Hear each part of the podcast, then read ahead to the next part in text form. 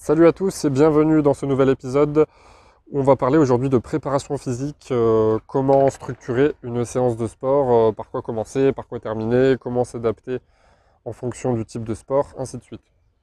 Alors on entend beaucoup de choses hein, euh, sur internet, dans les salles de sport, dans des magazines spécialisés, de partout.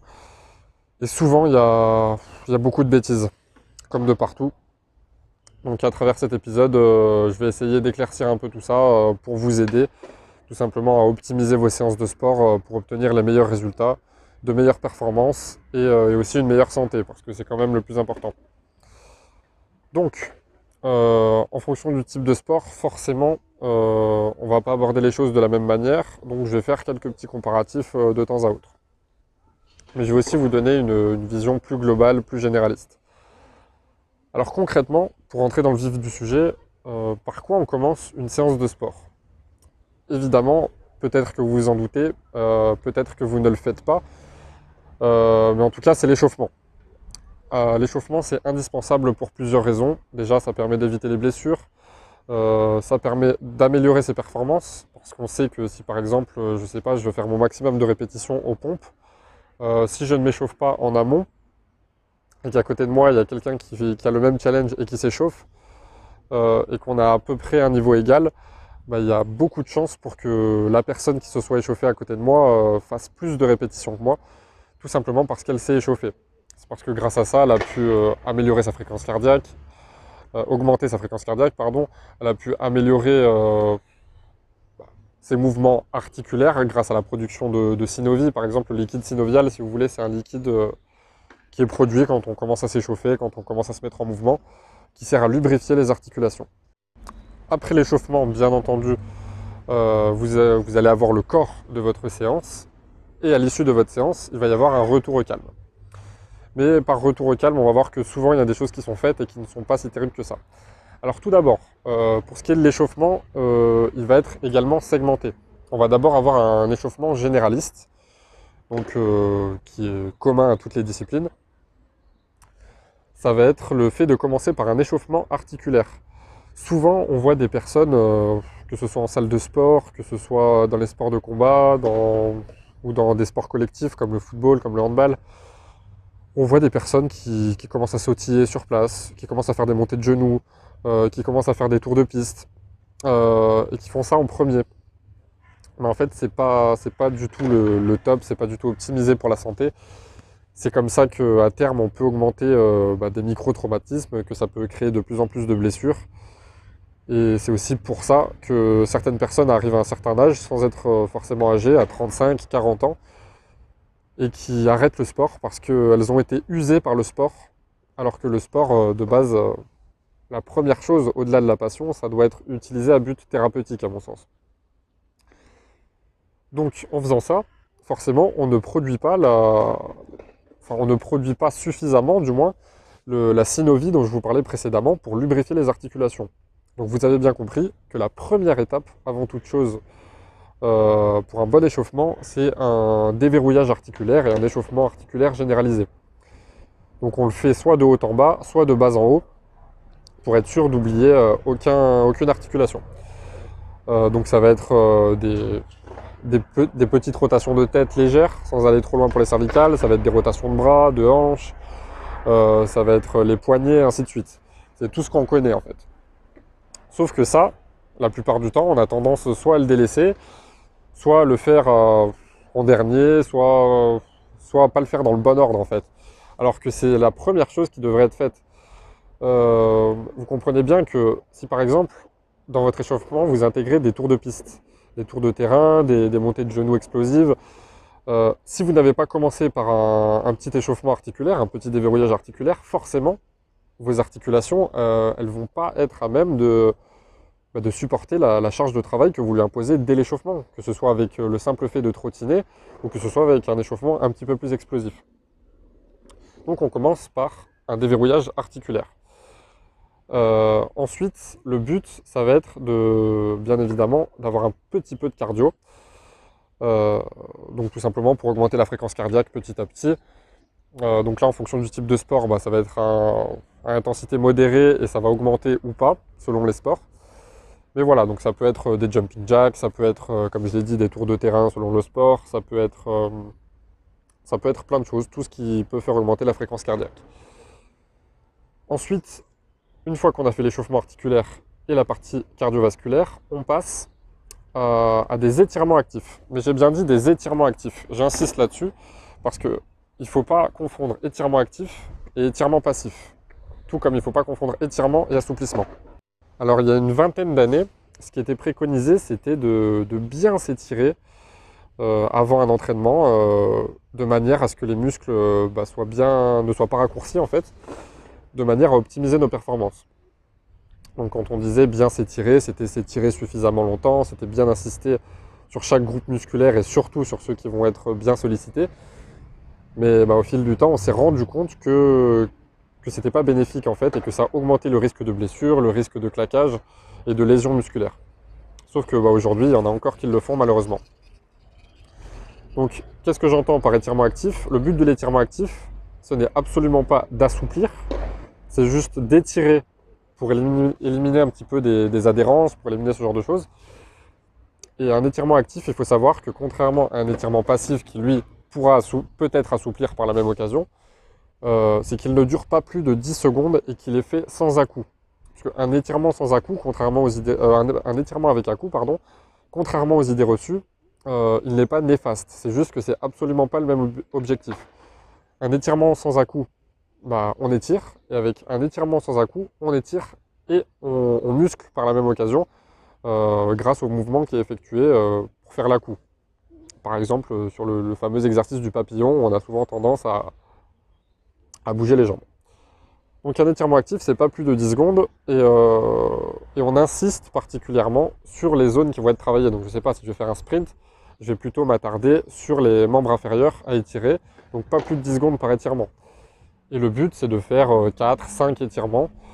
Euh, c'est largement suffisant parce que euh, bah, le, but, c'est juste d'éliminer des adhérences, de réveiller l'organisme et d'être bien préparé à l'effort. Donc ça, c'était la troisième étape. Et quatrième et dernière étape, qui peut être facultative ou non, selon la pratique, ça va être d'intégrer des éléments spécifiques à votre sport. Par exemple, je ne sais pas si vous faites de la musculation, ça va être de commencer un exercice par des charges légères par rapport à ce que vous avez l'habitude de faire habituellement. Euh, si vous faites des sports de combat, ça va être le fait, par exemple, de faire du shadow boxing. Pour ceux qui connaissent, c'est le fait de boxer dans le vide, de répéter ses gammes, ainsi de suite. Euh, pour ceux qui pratiquent du football, ça va être le fait, par exemple, euh, de faire quelques passes, de faire quelques dribbles, quelques shoots, ainsi de suite. Et donc, c'est s'adapter en fait à la technicité de, de chaque sport. Donc ça, ça correspond à l'échauffement spécifique. Donc autrement dit, spécifique à votre sport. Alors que les trois parties précédentes, échauffement articulaire, cardiovasculaire et étirement actif, c'est un échauffement euh, généralisé. Et ensuite, dans l'échauffement spécifique, on peut intégrer aussi, euh, selon le sport, par exemple si c'est le cas de la musculation ou de, sport de force, ça peut être le fait d'intégrer euh, avant chaque exercice, pendant le corps de la séance, donc dans la séance à proprement dite, de réaliser le même exercice mais avec une résistance plus faible. Je ne sais pas, par exemple, si vous faites des pompes avec un gilet lesté à, à 20 kg, bah, le but, ça va être de commencer par exemple avec euh, des pompes au poids de corps, comme échauffement spécifique par exemple. Donc, une fois que ça c'est fixé, il faut aussi euh, avoir une certaine cohérence dans l'échauffement. Euh, si je prends l'exemple d'une salle de fitness, on voit beaucoup de personnes, je ne sais pas, qui vont par exemple travailler, travailler les biceps et, et les trapèzes, par exemple, je dis n'importe quoi. Et en guise d'échauffement, la seule chose qu'elles font, bon déjà il n'y a aucun échauffement articulaire, il n'y a aucun échauffement spécifique, la seule chose qu'elles font, c'est euh, 10 minutes de cardio sur un vélo elliptique, sur un tapis de course. Euh, il n'y a aucun intérêt en fait. Parce que pour la partie spécifique, ça n'a pas d'intérêt. Euh, vous allez me dire, il n'y a pas d'échauffement articulaire, il n'y a pas d'étirement actif. C'est vrai, donc pas d'intérêt non plus. Par contre, il y a la partie cardiovasculaire. Euh, oui, sauf que euh, il ne faut pas faire du cardio pour dire de faire du cardio, sauf si vous êtes dans un entraînement spécial cardio, bien sûr. Mais dans le cadre d'un échauffement, euh, il faut aussi rester cohérent par rapport à la séance que vous voulez faire. je veux dire, faire 10 ou 15 minutes de tapis dans, l'espoir, enfin dans l'optique, pardon, de faire, des, de, faire les biceps, de faire le dos, par exemple, dans une séance de fitness, ça n'a absolument aucun intérêt. Et pourtant, c'est ce que beaucoup de personnes font. Alors il y a l'argument de euh, oui, mais ça, le fait de faire un peu de cardio au début, ça va favoriser la combustion des graisses après. Euh, je vous rassure tout de suite, il n'y a rien qui a démontré ça. C'est encore des idées reçues qui datent des années 80 et qu'on continue d'appliquer aujourd'hui sans comprendre pourquoi. Euh, mais donc voilà. En plus de tout ce que j'ai dit précédemment sur l'échauffement, il faut aussi savoir rester cohérent par rapport à sa séance. Ensuite, bah forcément, il y aura le corps de votre séance. Donc là, je peux pas vous aider. Hein. Vous-même savez euh, ce que vous avez à faire en fonction de votre sport. Donc si c'est une séance de musculation, une séance de football, une séance de boxe, ce que vous voulez. Donc là, c'est toujours trouver un juste milieu dans le corps de la séance entre repousser ses limites à la fois physiques et mentales pour progresser, mais en même temps écouter son corps pour pas se blesser. Vous voyez, le juste milieu, on le retrouve absolument de partout, dans le sport, dans la vie de tous les jours, dans le business, dans le développement personnel, de partout. Il faut toujours suivre ce qu'on appelle la voie du milieu. Et ensuite, une fois que, que l'échauffement et votre entraînement sont terminés, donc le corps de la séance à proprement parler, il y a une chose qui est aussi beaucoup délaissée, qui est bâclée au même titre que l'échauffement, c'est le retour au calme. Alors le retour au calme, euh, peut-être que vous ne connaissez pas ce que c'est, et ceux qui connaissent, euh, parmi ceux qui connaissent, il y en a beaucoup qui font n'importe quoi. Alors pour le retour au calme, beaucoup pensent que ça va être par exemple le fait de s'étirer après sa séance, parce que c'est vrai qu'on entend souvent qu'il est important après sa séance de bien s'hydrater et de bien s'étirer pour éliminer les toxines et pour prévenir les courbatures. Alors pour euh, ce qui est de l'hydratation, euh, je vous rassure tout de suite, c'est absolument vrai. Euh, on ne peut pas bien récupérer sans bien s'hydrater, au même titre que, que ce n'est pas seulement important pour la performance, mais que c'est aussi important pour la santé. Et n'oublions pas que les muscles sont très friands en eau. mais pour ce qui est des étirements, c'est pas, pas tout à fait vrai. c'est même carrément faux en fait. S'étirer après une séance, alors, encore une fois, ça dépend du type de sport, mais pour la plupart des sports, s'étirer après une séance, c'est une grosse connerie. Ça peut augmenter le risque de blessure et le risque de micro-lésions. Parce que je sais pas, euh, si vous avez fait une séance de musculation ou une séance euh, explosive d'athlétisme, ou enfin bref, une séance intensive, si derrière vous vous étirez immédiatement après votre séance dans l'espoir de mieux récupérer, bah, vous foncez euh, droit dans le mur en fait. La plupart du temps, c'est souvent plus psychologique qu'autre chose, le fait d'avoir l'impression que les étirements effectués immédiatement après la séance diminuent les courbatures.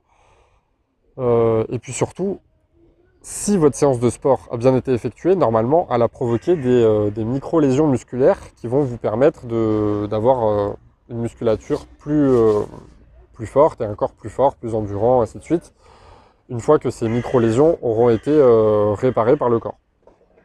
Sauf que si sur ces micro-lésions, vous rajoutez d'autres micro-lésions avec des étirements immédiatement après votre séance, forcément, vous soumettez à votre corps euh, bah, des, micro-lésions qui se démultiplient un petit peu de partout, puisque finalement vous étirez l'ensemble du corps.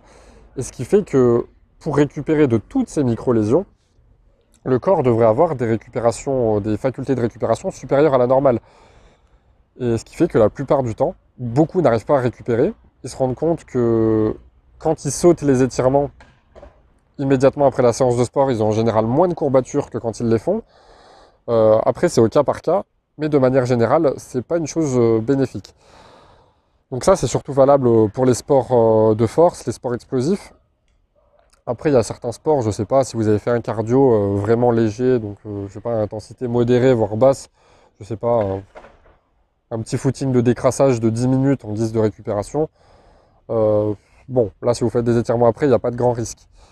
Mais de manière générale, retenez bien que s'étirer après une séance de sport, c'est vraiment euh, pas l'idéal.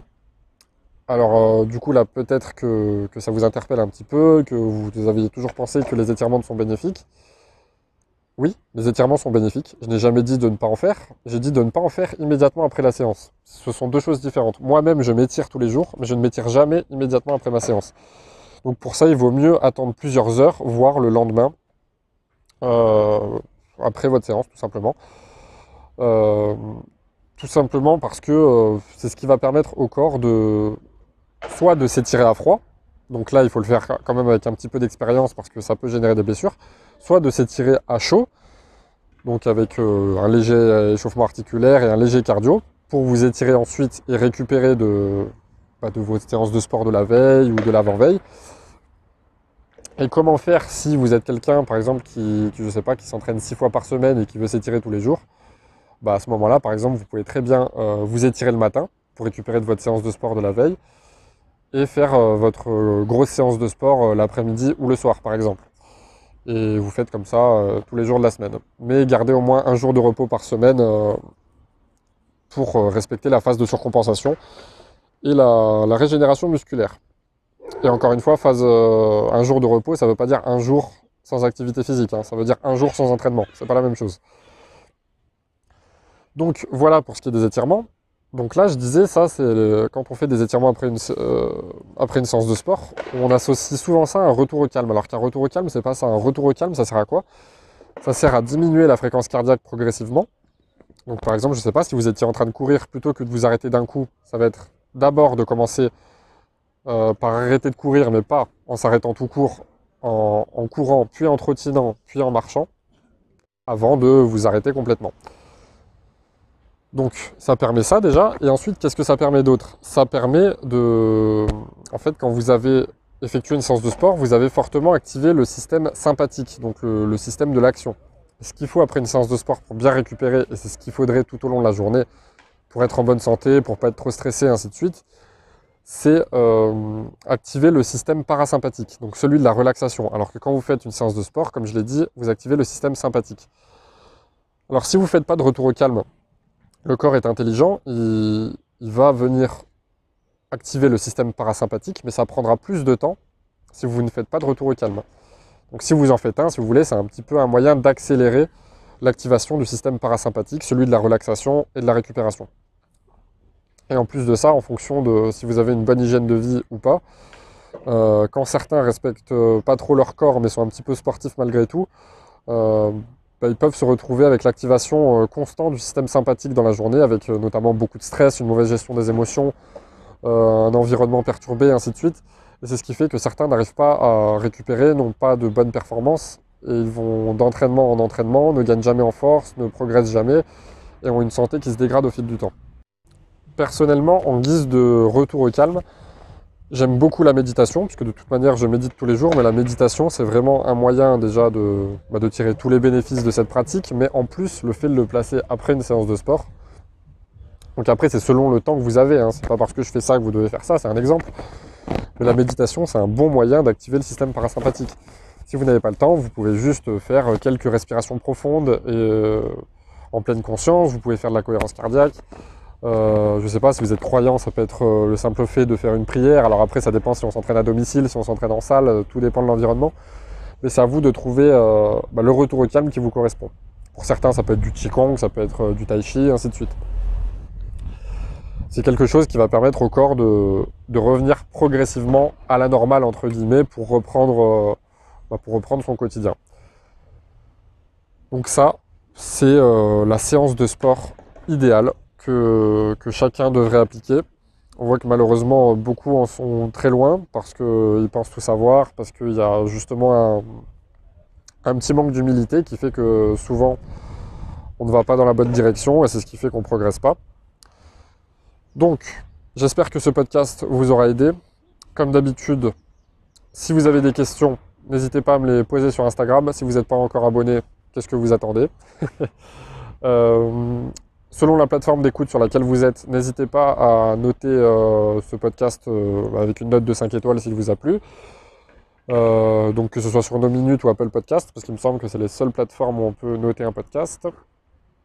Et puis, et puis bah, si vous voulez aller plus loin, comme d'habitude, il y a mes livres, il y a des coachings, il y a mes posts Instagram déjà. Ça peut beaucoup vous aider en plus des podcasts. Et, et je vous dis à très bientôt. Ciao ciao To a blossom on down into light now.